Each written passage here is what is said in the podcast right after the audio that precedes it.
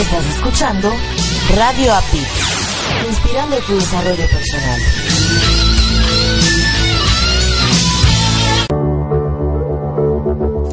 Estás escuchando Latino Radio TV, inspirando tu lado humano. Certificación internacional Life Coach. El coaching es una herramienta de vida, así la defino yo, en donde te permite moverte de un lugar a otro y en palabras sencillas para que la gente pueda, pueda comprenderlo. Estamos en un punto A de manera incómoda, en una situación donde no nos gusta y nos movemos a un punto B, que es nuestro punto ideal. Es decir, nos vamos a mover en un proceso de coaching donde podemos obtener nosotros mejoras vamos obteniendo más fortaleza interna, nos vamos volviendo mejores personas, mejores seres humanos. Cuando tú alcanzas una meta, te disparas la siguiente meta y cuando la alcanzas otra vez vas por la siguiente. Entonces, uno de los objetivos importantes del coaching es que siempre estamos en este crecimiento constante. ¿Cómo sí le puedo hacer? ¿Qué cosas debo cambiar para lograr lo que necesito hacer? Tú mismo empiezas a cambiar la forma en la que te preguntas de manera interna, lo cual es fabuloso. Registros en info.usacampus.us. Definitivamente el micrófono es adictivo y ser locutor es una gran experiencia. ¿Deseas tener conocimiento de locución y estar listo para cuando tengas la oportunidad de hacer tu programa de radio? ¿Deseas conocer más este misterioso y fantástico mundo que es la producción de programas de radio? USA Campus trae para ti el Diplomado de Locución y Producción de Programas de Radio. Contrata el diplomado y si pagas por anticipado, recibirás un 25% de descuento. El diplomado es modalidad a distancia. Estúdialo desde la comodidad de tu casa, de tu oficina, de la escuela, desde donde quieras tomar las clases en tu cel, tableta, computadora o laptop. Regístrate hoy mismo mandando un correo a info arroba usacampus.us info arroba o envía un WhatsApp al número de Estados Unidos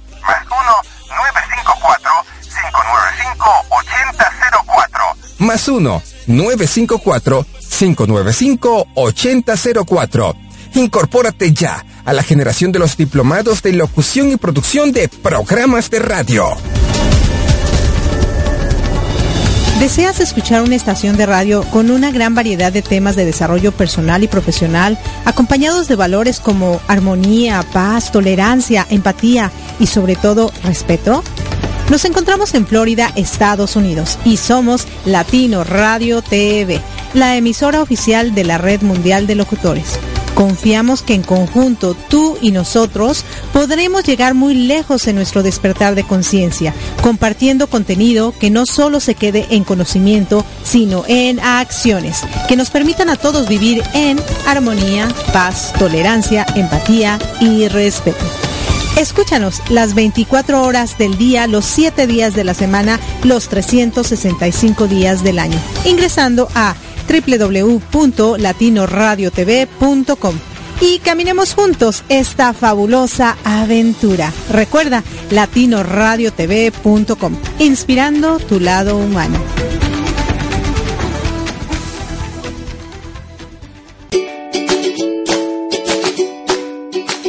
Erika Conce y Marco Ontiveros, mientras mejoramos nuestro inglés, te invitamos a escucharnos todos los domingos a las 6.30 de la tarde, hora de Miami, 5.30 de la tarde, hora de México, en nuestro programa Improving It's Fun, where we will be sharing, mainly speaking in English, different things about life. Recuerda, por www.latinoradiotv.com.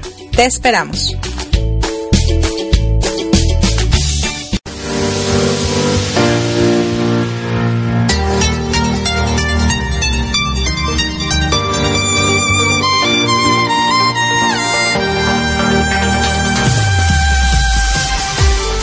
Gracias por acompañarnos a Erika Conce y Marco Antonio y la voz de la alegría en nuestro programa Mi transporte se equivocó de planeta.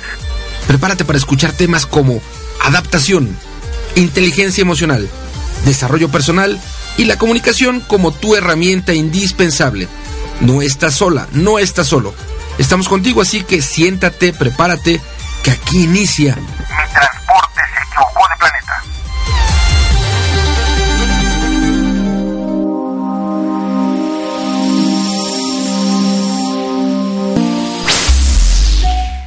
Hola, ¿qué tal, queridos radioescuchas? ¿Cómo están? Espero que se encuentren muy bien. Ya estamos a 2 de junio. El tiempo pasa volando, volando, volando. Y estamos ya en una emisión más de Mi Transporte se equivocó de planeta, donde tenemos una gran entrevista. Ya vamos a cumplir dos años y medio haciendo este programa y la verdad han pasado por aquí grandes historias y esta no va a ser la excepción. De este lado les habla su amiga Erika Conce, me encuentro desde la Florida y del otro lado tenemos a mi querido amado Marco Ontiveros, tu coach de la felicidad. Él está en León, Guanajuato, anda visitando por allá. Cuéntanos cómo está todo. Tierras, tierras leonenses por acá en Guanajuato, en el estado de Guanajuato, eh, a cinco horas aproximadamente de la Ciudad de México. Aquí llegamos hoy muy temprano y bueno, ya estamos haciendo diferentes actividades, entre ellas nuestro programa, primeramente el de Imprudent Phone y luego Mi Transporte se equivocó de planeta. Gracias, bienvenidas, bienvenidos a este, eh, su programa con una gran entrevista. Y primero vamos a saludar a nuestras estaciones principales que son www.radiopit.com y www.latinoradiotv.com, la emisora oficial de la Red Mundial de Locutores. Y luego saludamos a nuestras estaciones hermanas que reproducen la señal de Mi Transporte se equivocó de planeta. A ti que ya nos sintonizas a través de www.radioprimera.com, la estación oficial de la Red Mundial de Conferencistas, gracias Igualmente a quienes ya nos sintonizan en www.albarradioguanajuato.com, la estación oficial de la red del coach. Gracias a toda la banda en Buenos Aires, Argentina, que los domingos en la mañana nos sigue a través de www.psradionet.com. Gracias, gracias, gracias infinitas. En el Bajío, dentro de la República Mexicana, a ti, que ya nos sintonizas en www.bajioradio.com. Gracias. En Boston, en Estados Unidos, a ti que ya nos escuchas a través de www.bnsradio.com. Gracias. En la Ciudad de México, a ti que ya nos escuchas en www.uniactivaradio.com. Gracias. Especialmente a ti que nos escuchas en la mañana, en la tarde, en la noche, una vez, dos veces, tres veces, las veces que quieras, a la hora que quieras a través del podcast. Gracias, gracias, gracias, definitivamente gracias infinitas. Recuerda compartir, comparte, comparte, comparte nuestro programa para poder llegar a más gente y poder así transformar más eh, personas. Hoy, con una rica entrevista hecha a nuestra amiga Lupita Estrada, integrante de la familia de Radio Pit.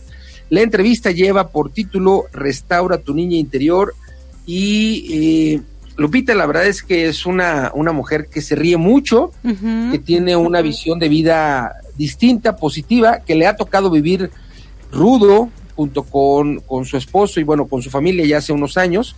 Y yo creo que parte de eso iremos hoy y otras cosas más interesantes en la próxima eh, entrevista el próximo domingo. Así que, pues, vamos a darle. Antes de ir a esta entrevista, quiero decirles, Radio Escuchas, que todas las historias que pasan en este programa son de gente real de vidas reales, que seguramente muchos de nosotros o algunos de nosotros nos podemos identificar con una, con dos, con tres, con cuatro, con todas, o tal vez con ninguna, pero algún día nos identificaremos con alguna. Así que muchísimas gracias a las personas que nos hacen favor de escucharnos a través del podcast, las personas que nos escuchan en vivo y en directo, muchísimas gracias, pero especialmente a estas personas, cada vez nos están escuchando más a través del podcast porque sabemos perfectamente que no toda la gente bueno, pues puede estar en vivo y en directo a la hora que nosotros transmitimos. Sin embargo, les agradecemos muchísimo, muchísimo que se conecten. En el podcast nos pueden encontrar en iBox o iBox con dobleo.com y buscan solo Erika con C y ahí van a estar ambos programas, tanto Improving is Fun como Mi Transporte se equivocó de planeta. Y si no, también pueden encontrarlos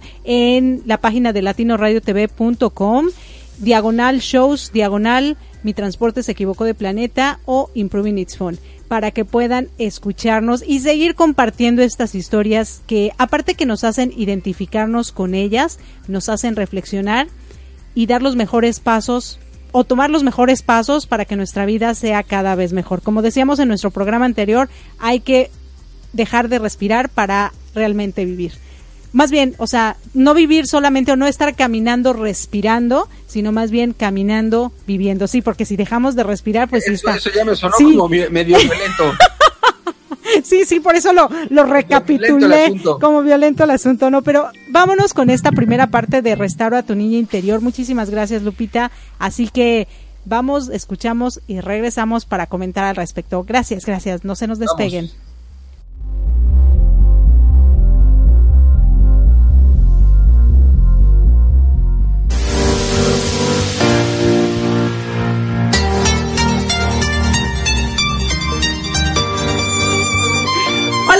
¿Cómo están, queridos radio escuchas y amigos que nos ven a través de una pantalla? Les habla de este lado su amiga Erika Conce y se encuentran en una emisión más de Mi Transporte se equivocó de planeta, donde tenemos grandes entrevistas que nos harán pensar si lo que estamos haciendo es lo correcto o debemos cambiar. Historias de la vida real donde nos muestran las personas cómo de estar en alguna situación difícil han podido salir de ella victoriosos y han llegado a otro, punto. Y si ellos pudieron, ¿por qué nosotros no? En, este, en esta ocasión les presento a Lupita. Ella es integrante de la familia Radio API. Tiene un programa que ya nos hablará un poquito más adelante. Su nombre completo es Guadalupe Estrada, así de telenovela. Ya nos contará ella. Así que démosle la cordial bienvenida a este tu programa. Gracias, gracias por acompañarnos. ¿Cómo estás, Lupita? Hola Erika, pues un gusto de estar aquí contigo. Muchas gracias a todos nuestros radioescuchas. Muchísimas gracias por esta oportunidad de poder tener esta entrevista contigo. Muchas gracias, es para mí un honor. Y estoy muy bien, gracias. Ay, qué bueno, eso me parece excelente, excelente, excelente. Gracias a ti por permitirnos conocer un poquito de tu vida, que ya eh, nos iremos enterando a ver qué tal. Pero antes de que pasemos a, a esto, cuéntame, ¿Tú alguna vez te has sentido que no perteneces a este planeta o de plano siempre te has sentido en un lugar que es tuyo? No, yo creo que, yo creo que sí, en algún momento me sentí que no estaba en este planeta. Yo creo que cuando en mi etapa de la secundaria, fíjate que fue como algo muy fuerte para mí, sufrí de bullying. en ese se conocía como bullying. ¿No? Era así como, este, pues me agarraban de barquito, ¿no? Eras el barquito de los demás. Fíjate que yo, este, pues siempre fui una, una niña muy preguntona. Entonces, como que siempre llegaba a la escuela y empezaba a preguntar, y ¿por qué esto? ¿Por qué esto? ¿Por qué esto? Entonces, pues caía gorda, yo creo que por tanto preguntar a los demás. Y sí, empecé a sufrir de eso, ¿no? Entonces llegó un momento en que sí no me sentía perteneciente a, yo creo que sí, de verdad decía, creo que estoy aquí, no soy de aquí. Entonces sí te entiendo bien de lo que me hablas, porque esa fue la etapa en donde realmente no sentía que pertenecía y pues sí es algo doloroso, ¿eh? No pertenecer. Por supuesto, bueno.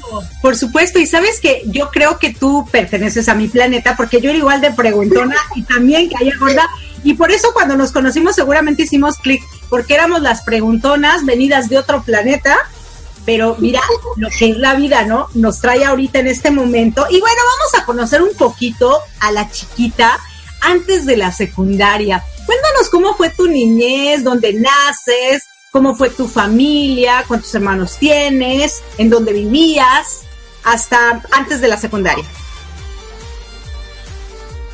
Bueno, pues creo que como cualquier niño, ¿no? Una niña pues normal en ciertas cosas eh, yo pertenezco a una familia compuesta por papá, mamá. Eh, tengo dos tres hermanos. Soy la mayor. Soy, soy, primogénita.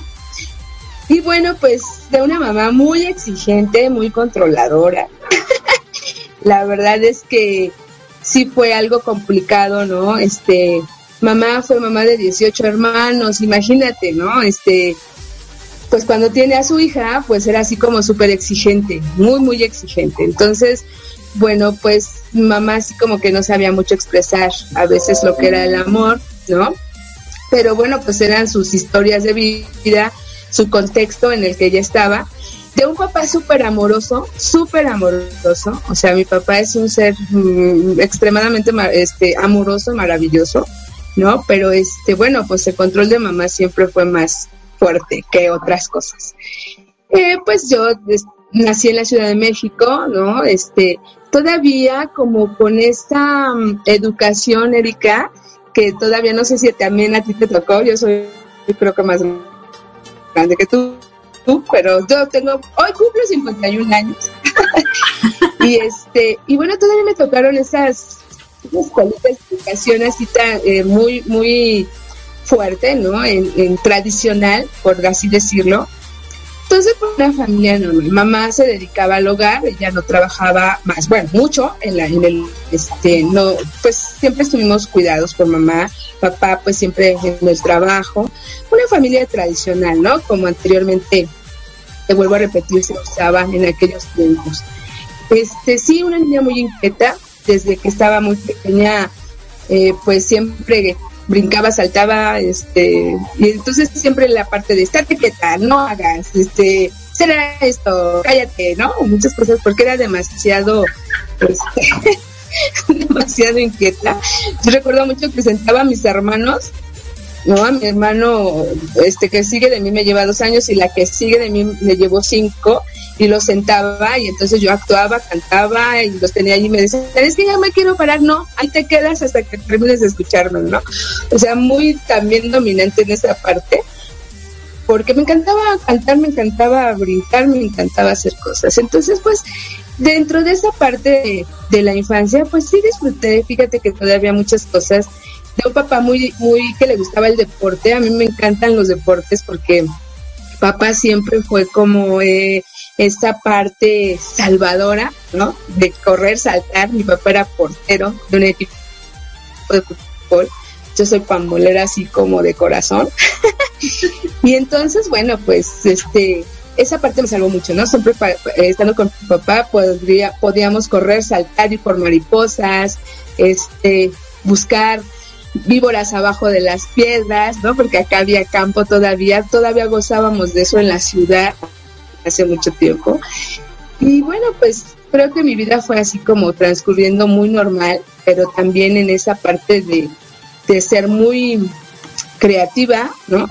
En muchas cosas, pero también como a veces muy limitada por, por ciertas situaciones a nivel de la familia, sobre todo mi mamá, ¿no? Mi mamá quería que fuera como la niña perfecta, linda, y pues no. la verdad es que no mucho. ¡Wow! Mira que esto, mira que esto que me cuentas, tan interesante de cómo tú siendo la hermana mayor, pues querías que tus hermanos de cierta manera te siguieran, hicieran lo que tú decías, porque tenías esta parte del matriarcado de que tu mamá era, era, era dura, ¿no? Y tu papi el cariñoso. Fíjate que yo no sé si ahorita me contarás si tus padres siguen vivos o no, pero a mí me encantaría saber una historia así donde siendo tan distintos, donde el hombre es el cariñoso, cuando en realidad la mamá es la que debería ser la papachadora y la mamá es la dura, ¿cómo pudiera, pudieron llevar esa relación y sobre todo eh, que pudieran criar cuatro hijos saludables? Porque al menos lo que tú me muestras eres que eres una, una super persona, una super mujer positiva, que de, independientemente de lo que hayas vivido, creo que te inculcaron muchos valores y eso es padrísimo, ¿no? Porque es complicado cuando la mamá es la que lleva la batuta, la dura, porque se supone que la mamá es la papachadora, ¿no? La, la que protege, la que está ahí. Entonces, no sé, cuéntanos un poquito lo que tú veías y si tus papás siguen vivos y cómo crees que hayan llevado su relación, qué tanto les ayudó a ustedes o qué tanto les afectó, porque es raro escuchar esas historias de un matrimonio así. Fíjate que esto que tú comentas es muy, muy cierto. Eh, creo, yo pienso, mis papás siguen vivos, afortunadamente, gracias a Dios. Cuento con los dos todavía. Mamá, pues, otra persona completamente distinta hoy, ¿no?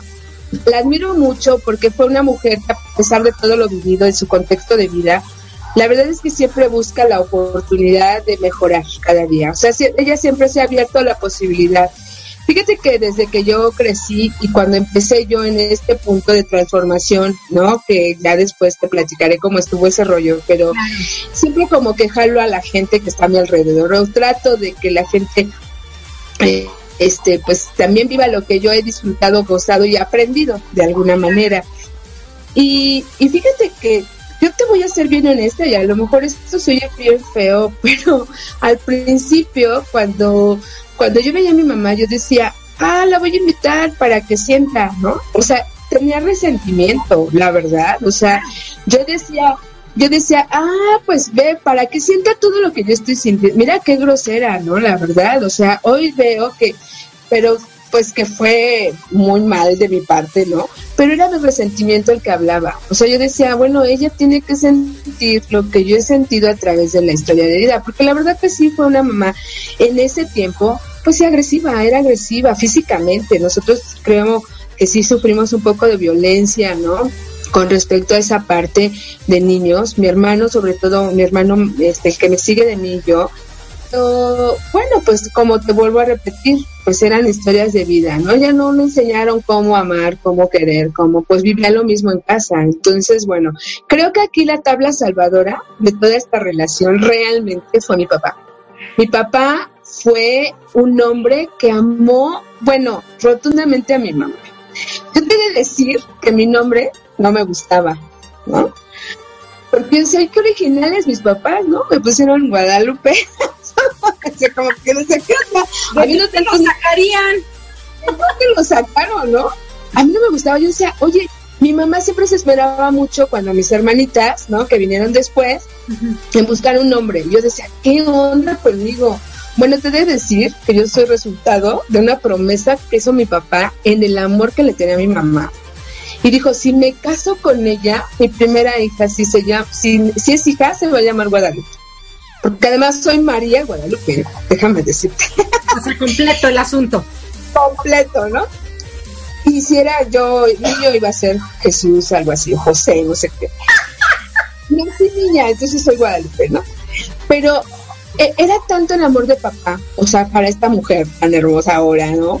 Que finalmente creo que ese amor fue lo que salvó la relación. De verdad, mi mamá este, pues era dura, ¿no? Súper controladora, la verdad, ¿no? Y, papá pues, se dio, ¿no? Se dio, se dio el control, se dio muchas cosas, que también fue duro, también fue duro ver crecer, o sea, ir creciendo con esta parte de un papás, ¿no? Ay, pues, bien chistoso, ¿no? Sumiso, de alguna manera. Medio extraño en esta sociedad, pero era una realidad. Entonces, había un confrontamiento interno de mi parte, porque yo decía, ¿qué onda con esta señora, no? O sea, este, pues aquí como que todo el mundo está fuera del rol. Yo decía, pues mamá, como tú bien dices, la papachadora, etcétera, y ella era la que traía los pantalones. Y no digo que papá no los cubriera, sí, o sea, porque cuando papá decía algo se cumplía, ¿no? Lo que tenía que decir. Pero papá era papá ausente, era un papá muy buen proveedor, y que cuando tenía la oportunidad de estar con los hijos, pues, pues estaba al máximo. La verdad que jugaba, como te digo, estaba, pero sí creo que creo que la tabla salvadora de esta relación fue papá. En ese amor infinito que le tuvo a esta mujer desde que la conoció, la verdad. Ellos se casaron muy jóvenes, se casaron a los 20 años, pero se hicieron novios desde los 15 años. Entonces fue pues así como, yo, yo nací mi mamá tenía 21 años cuando yo nazco, ¿no? En una relación muy joven. Y pues bueno, pues ahí empezar a lidiar con todo este rollo, ¿no? La verdad, pues no estaban preparados, creo. Pero el amor de papá, pues sacó adelante todo esto, la verdad. Entonces, sí ha sido en este contexto que yo he vivido, pues algo extraño, ¿no? Y, y, ver a ese papá que de alguna manera, eh, pues lo dio todo en el amor. Creo que a través de papá yo he conocido el amor, fíjate, creo que creo que yo eh, a través de este hombre maravilloso, creo que yo sí pude rescatar muchas cosas en cuanto a esta parte del amor, porque sí es muy importante en mi vida. ¿no? Claro. mamá es diferente, completamente diferente. Claro. Porque de alguna manera sí, vivió muchas cosas muy padres en ese proceso de abrirse a la posibilidad de un cambio. Y lo logró, la verdad. Claro. Fíjate que me estás contando esta historia, me encanta eso. Papá lo dio todo en el amor. Qué tan interesante, ¿no? Cuando ambos padres son estrictos y podría ser que si tu papá y tu mamá fueran más del lado de tu mamá, a lo mejor tú no hubieras crecido como la mujer que eres. Y lo que salva tu vida en realidad es el amor que tu papá te dio. Cuéntanos un poquito antes de ir hacia tu papá y todo este amor que te dio.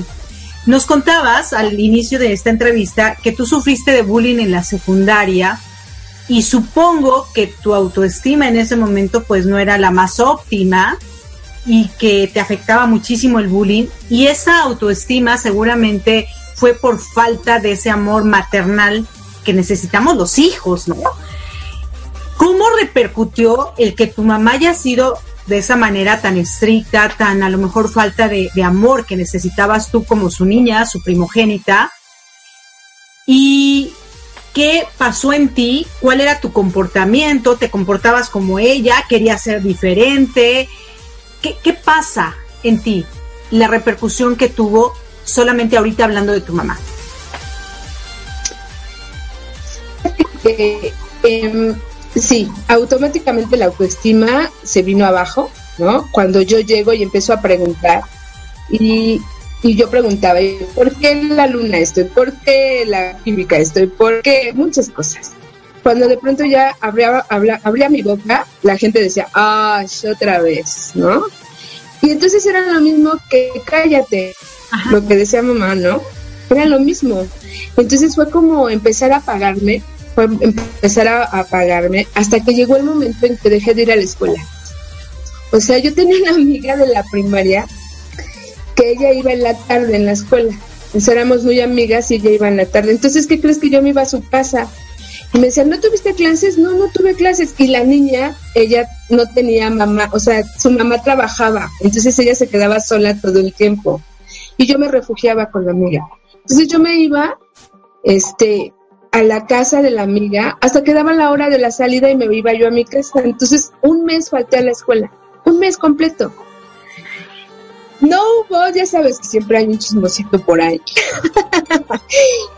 qué, qué bueno que lo hubo. Una tía, este, un primo mío, amigo, en el mismo salón, pero llegó un momento en que le dijeron, oye, no sabemos nada de Estrada, ¿no? Así me decían en la secundaria, ¿qué pasa con ella? Y pues dijo, no sé, pues yo sé que viene a la escuela, pero bueno, pues avísale a su mamá. Y entonces, pues la tía le habla a mi mamá y le dice, oye, fíjate que me dijeron que este, pues tienes que ir a la secundaria, ¿no? Y pues porque no va. Entonces yo, de verdad que desde niña era muy intuitiva. O sea, siempre fui muy intuitiva desde niña. Y yo cuando llegué ese día a casa, yo vi a mi mamá así medio extraña, pero también así como muy calculador, me, calculadoramente me, me decía, ¿y cómo te fue en la escuela? O sea, preguntándome cosas que jamás me preguntaba ya sabía que yo no iba a la escuela. Entonces, eso fue un fin de semana y yo, ella se, me salvó el fin de semana, ¿no? Y este, este me dijo, vámonos a la escuela. Y yo dije, ¡ah! Cajo, ahora sí ya bailó esto, ¿no? la verdad. Y pues nos fuimos a la escuela. Y cuando íbamos a la mitad del camino me decía, no, no tienes nada que decir. Y yo decía, no, no tengo nada que decirte. O sea, ya me puse en una postura de que, bueno, pues pase lo que pase y tenga que pasar lo que tenga que pasar. Finalmente lo voy a enfrentar. Llegué a la secundaria, automáticamente nos subieron a la dirección y estaba la orientadora. Y en ese tiempo estaba una maestra que fue muy en mi vida, que fue de historia, la maestra todavía la recuerdo. Y ellas estaban ahí juntas y me dijeron, bueno, señora, su hija está expulsada de la porque tiene un mes que no viene, no tiene justificación de faltas, no sabemos qué es lo que pasó. Y mi mamá sí, ¿no? O sea, yo sabía, mi mamá dice, pues es que siempre iba a la escuela, la dejaba a su papá en la escuela, y sí es cierto, mi papá me llevaba a la escuela y yo me salía antes de que dieran el toque y me iba. Entonces mi mamá, este, pues dice, no sé qué es lo que está pasando, y me dijo, pues habla. Entonces yo respiraba para no llorar, ¿no? Porque tenía que ser como fuerte, ¿no? Siempre esa parte, fíjate que fue muy importante para mí, como el hecho de no llorar, como que el hecho de llorar para mí era demostrar debilidad en ese tiempo. Entonces yo me aguantaba, me aguantaba, y yo dije, pues no, es que no quiero ya venir a la escuela. ¿Y por qué no quieres venir a la escuela? Porque me maltratan. Y me acuerdo que la maestra, mi asesora, mi maestra de historia me dijo, pero ¿cómo te maltratan? Es que yo pregunto y me maltratan. Y me dicen cosas y me insultan y me dicen que soy tonta porque pregunto. y yo no sé, yo no soy tonta, lo que quiero es saber más, ¿no? Yo sí quiero aprender, pero ya no quiero estar aquí, no me, no me sentía, como te decía hace rato, perteneciente a ese espacio. Entonces, mi mamá se me quedaba viendo y yo dije, chiquita, no me la voy a acabar, la verdad es que, bueno, eso es una frase que tenemos aquí los chilenos, ¿no? pero este, yo decía, no, ahora sí van dentro y me va a ir como en feria. Entonces mi mamá se me quedaba viendo y me decía, bueno, ¿y por qué te dejas? Y yo decía, "Pues porque sí, o sea, pues ¿qué puedo hacer? Y entonces yo volteé ya a verla a ella y le dije, tú no me quieres, tú siempre me callas, ¿no? Y ella se quedó muy impactada y mi maestra me acuerdo que me abrazó y cuando me abrazó mi maestra fue cuando yo empecé a llorar y me dijo, le vamos a dar una oportunidad, señora, ella es una, una niña muy lista, ay, sí, sí, sí lo era, y este, y dijo, bueno, tienes la oportunidad de que en este bimestre pases, debía 10 materias, eran 12 en aquel tiempo la secundaria, debía 10, o sea, había reprobado 10 materias en ese bimestre. Todavía quedaban afortunadamente dos bimestres por delante y entonces me dijeron, si, está, si, si pasas todas las materias te quedas. Y pues afortunadamente eh, lo logré, pude salir adelante. Ahí tuve la atención de, por primera vez, fíjate que tuve la atención de, de una imagen eh, materna con mi maestra. La verdad que la maestra fungió como mamá. Yo llegué a casa ese día y mamá no me hizo nada. ¿eh?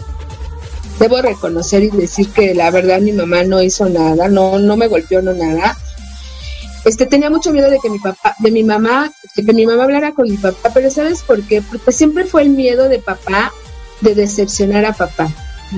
No me importaba decepcionar a mamá porque mi mamá era muy exigente conmigo. O sea, yo decía, cosa que haga mi mamá nunca va a estar satisfecha.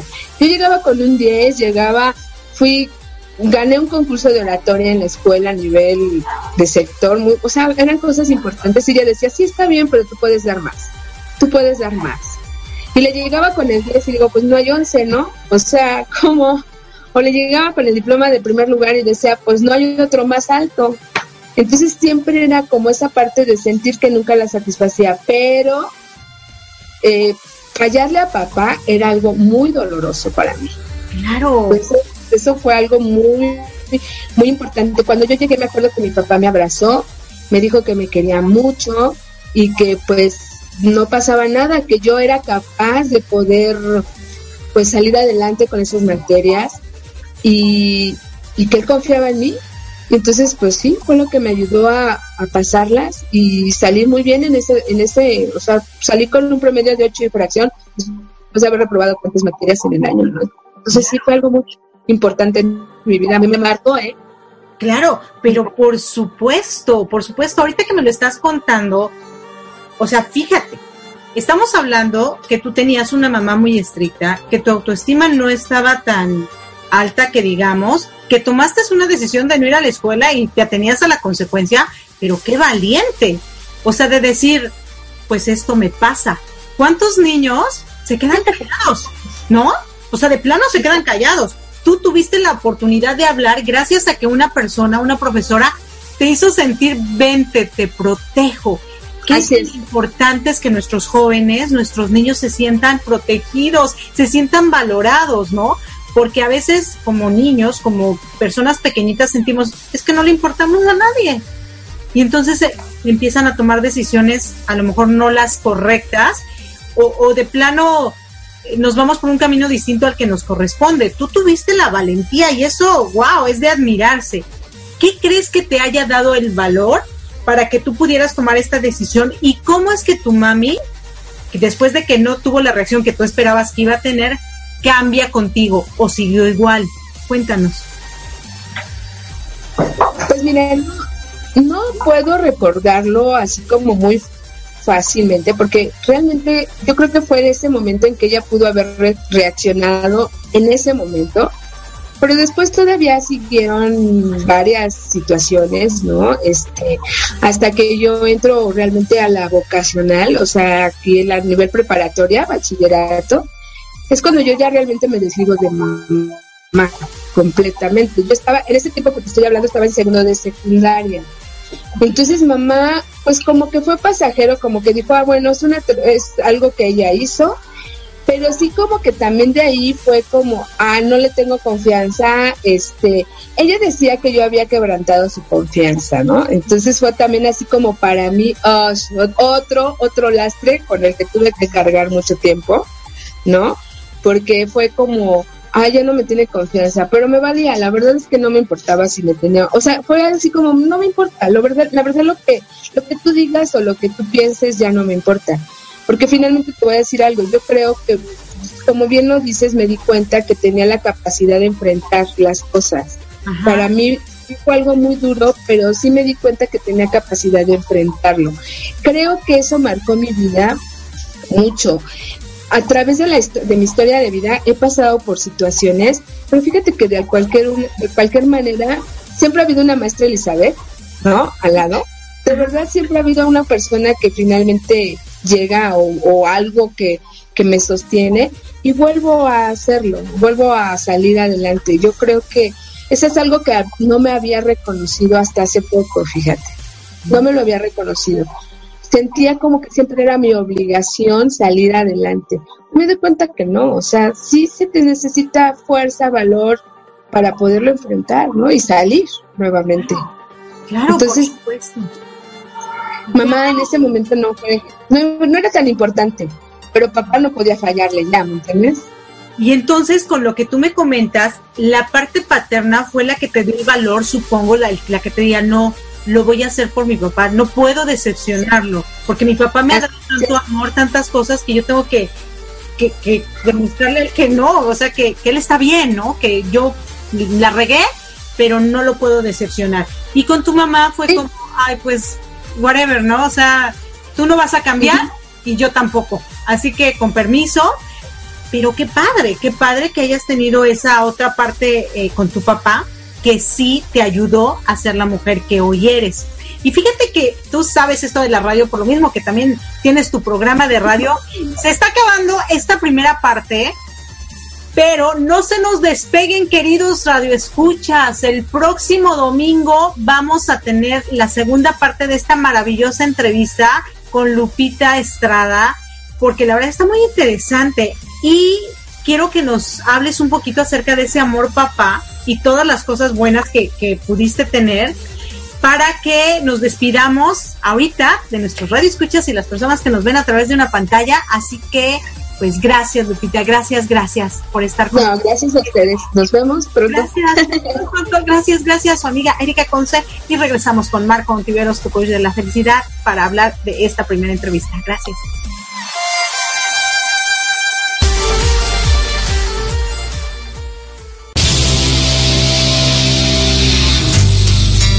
Escuchando Mi Transporte se equivocó de planeta. Pensado en ti y por ti. Continuamos.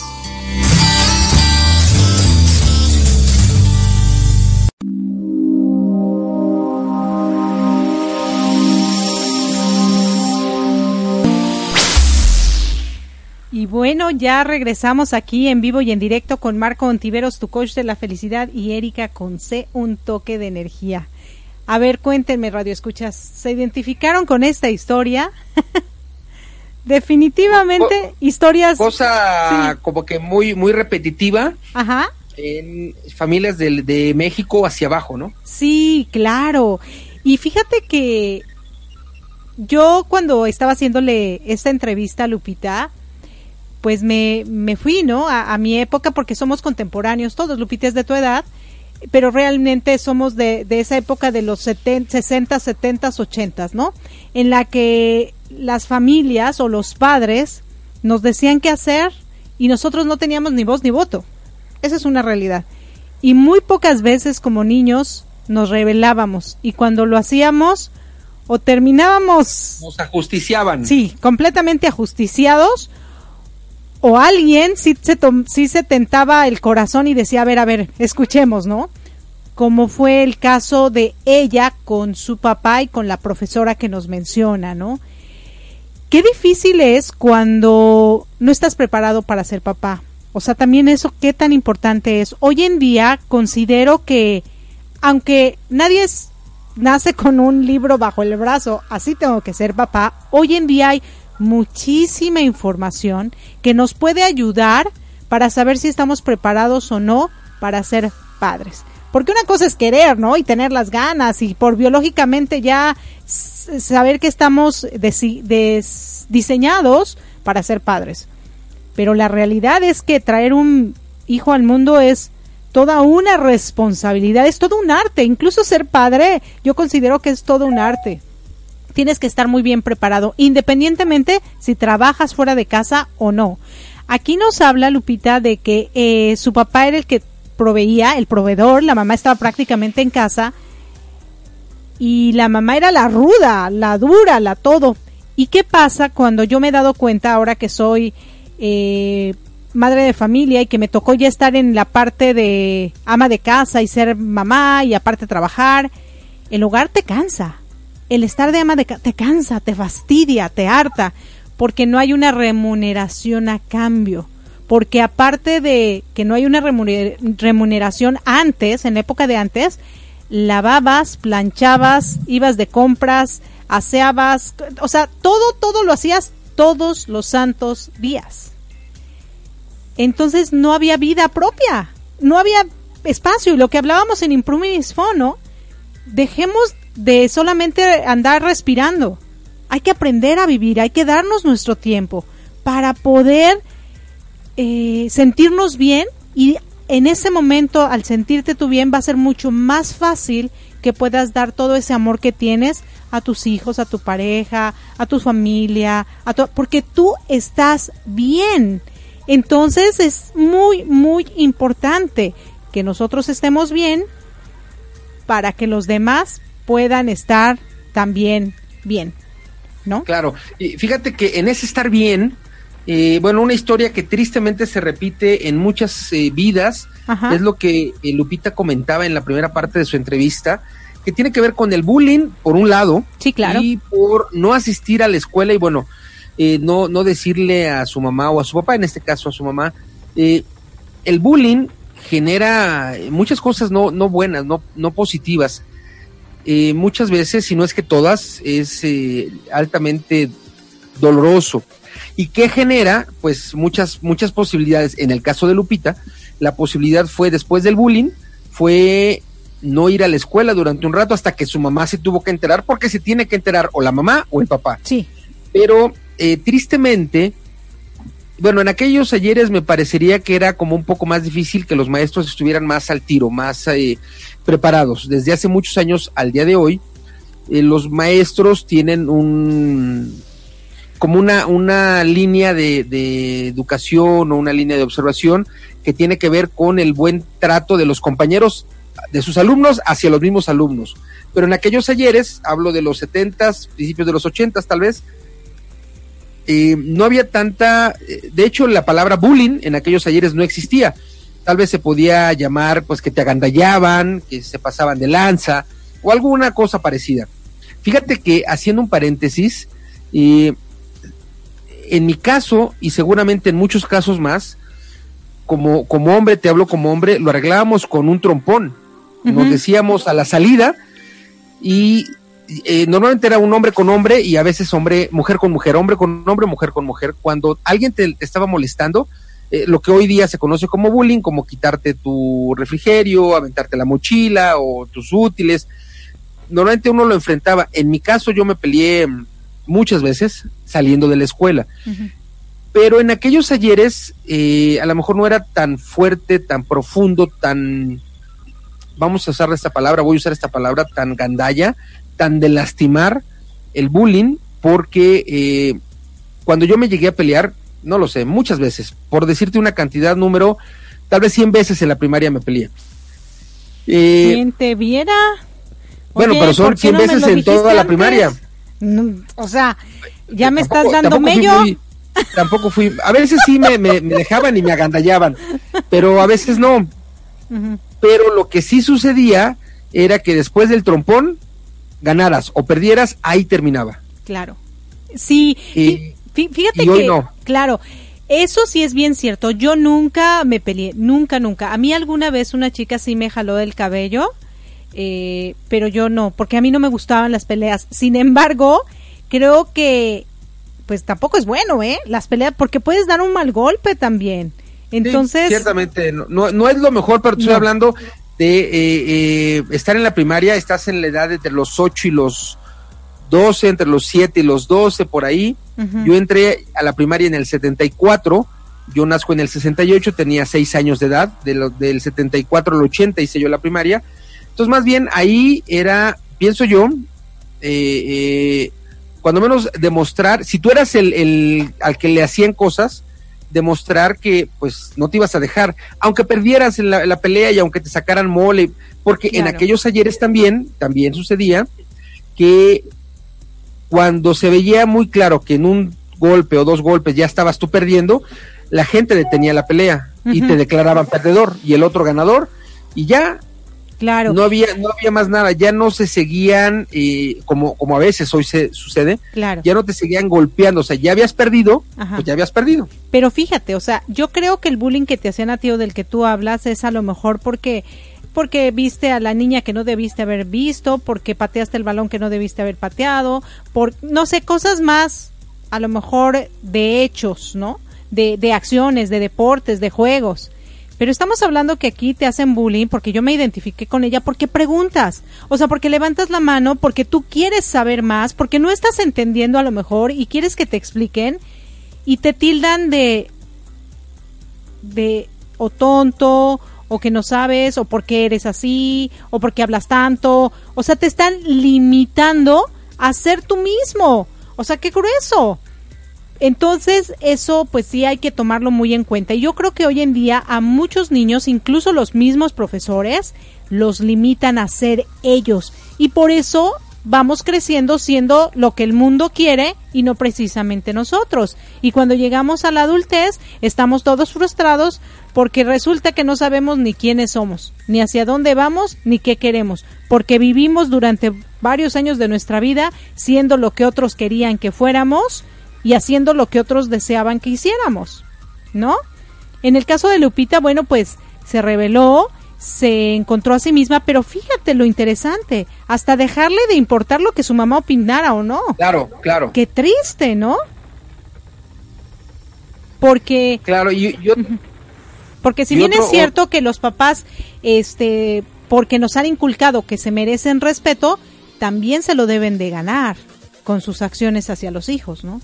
Claro, claro, y, y, bueno, tocando otra línea de lo que nos comentaba Lupita, que también sucede, Ajá, ajá. eh, normalmente uno de los dos padres es el que más amor expresa a los hijos, puede ser el papá o puede ser la mamá. En mi caso, mi mamá era la candela, mi mamá se llama Candy, María Candelaria, que eh, sería como candela, que es luz, que es actividad, que es alegría. Y bueno, ella, ella era la, así quizá como tú, quizá la, la activa, la alegre. Y en el caso, mi papá, en el caso mío, mi papá era más parco, mi papá de, de profesión fue doctor, y no quiero decir que los doctores sean serios, mi papá era muy serio. Entonces, con quien nosotros obte- obteníamos los apapachos, los te amos, los besos, en su mayoría era con mi mamá, pero eh, normalmente sucede que con uno de los dos tienes tú el apapacho y con el otro tienes como el látigo más rudo. En el caso de nosotros, de mi hermano y mío, el látigo, bueno, era, era mi papá. En el caso de Lupita, nos cuenta ella que la parte amorosa hacia ella era por parte de su papá y la parte menos amorosa o más fría quizá era por parte de su mamá y, muchas veces se repite esa historia, ¿no? Sí, también. Y bueno, también hay que resaltar, y eso se da hasta esta época, que los hijos tienen mejor relación con los papás, eso sí es un hecho, cuando el papá solamente llega a jugar con ellos. Y la que pone las reglas es la mamá, y la que exige Por es la, la mamá, y la que está pendiente al convivencia. pa- a- a- es Sí. la mamá, y la que reprende es la mamá, y entonces la mala es la mamá. Cuando los hijos van creciendo, pero obviamente, eso sí, cuando el niño llora, se cae, ¿a quién recurre? A la mamá. Porque la mamá saben que es la que los va a apapachar, la que los va a consentir. O sea, y de hecho hay un chiste ¿eh? que dice eh, que cuando el niño realmente necesita ser amado, ser apapachado, le pregunta a todos que dónde está la mamá, ¿no?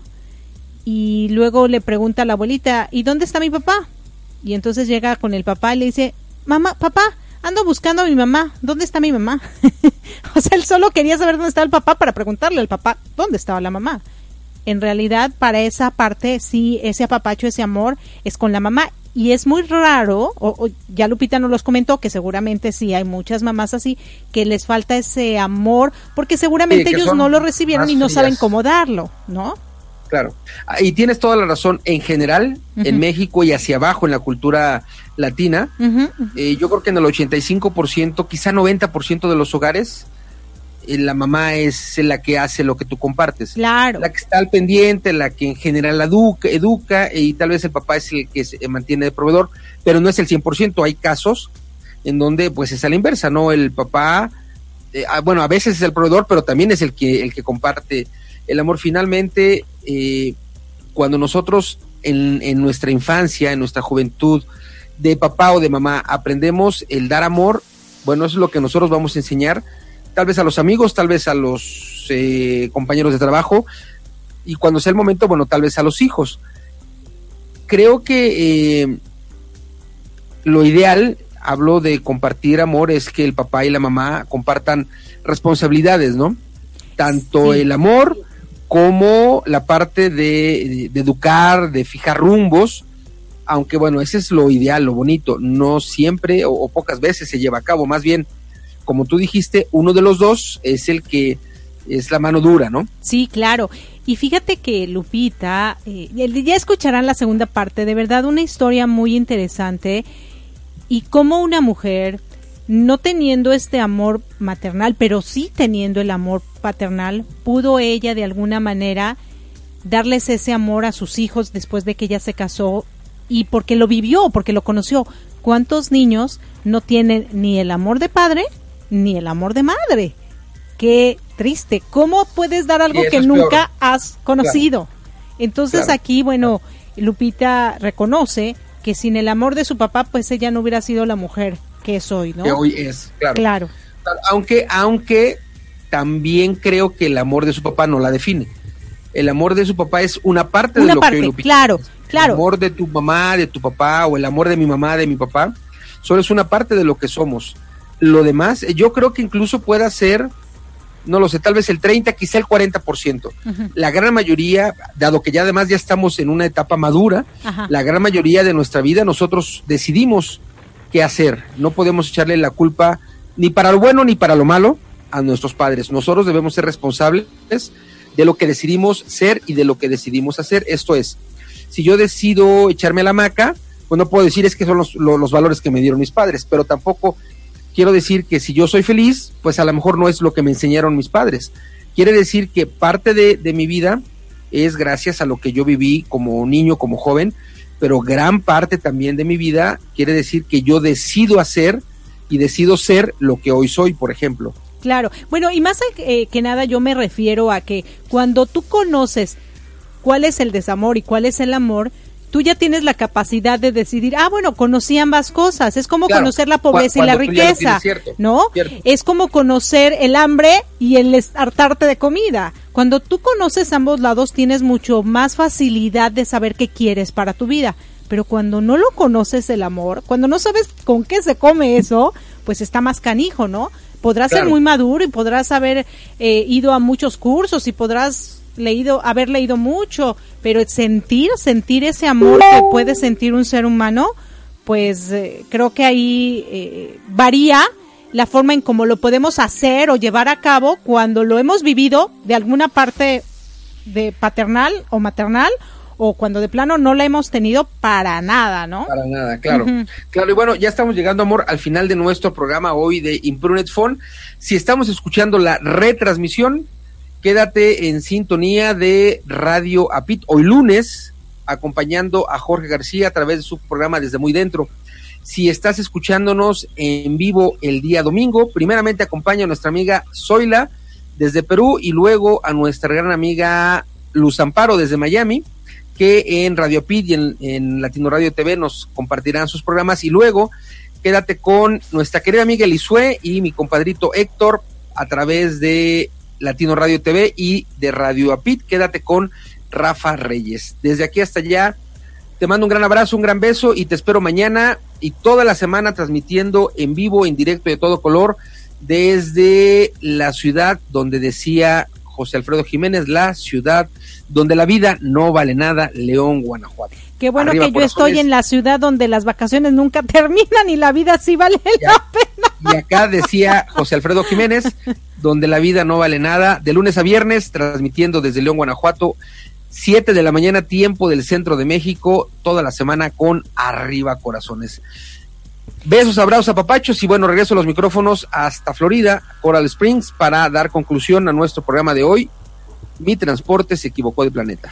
Sí, muchísimas gracias, queridos radioescuchas. Yo los voy a dejar con un pedacito de una rica canción que se llama Love Can Save It All de Andrea.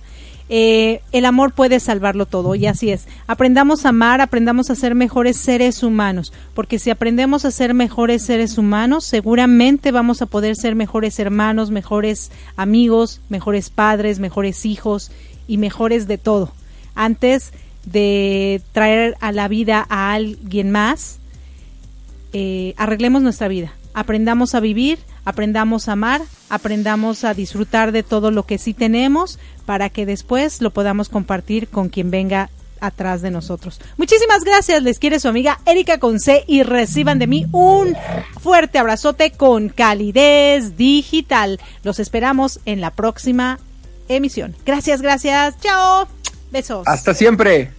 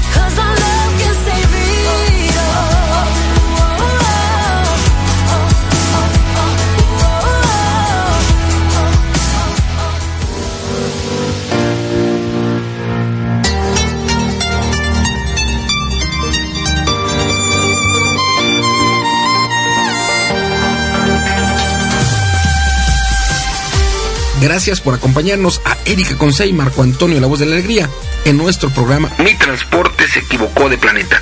Te esperamos el próximo domingo para que juntos platiquemos de temas como adaptación, inteligencia emocional, desarrollo personal y la comunicación como tu herramienta indispensable. Recuerda, 6 de la tarde, tiempo del centro de México, 7 de la tarde, tiempo de Florida. Erika Conce y Marco Antonio, la voz de la alegría. Te esperamos.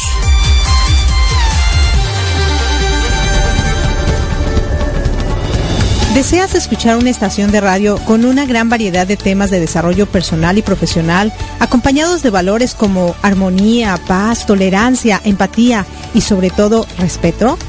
Nos encontramos en Florida, Estados Unidos, y somos Latino Radio TV, la emisora oficial de la Red Mundial de Locutores.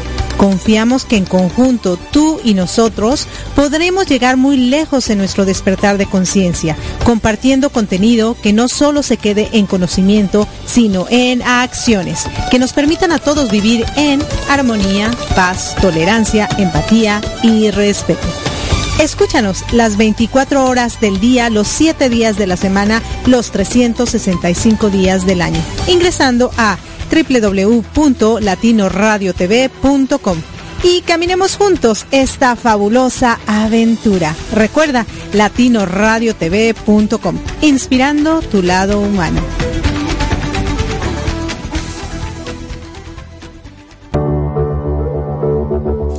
Estás escuchando Latino Radio TV, inspirando tu lado humano.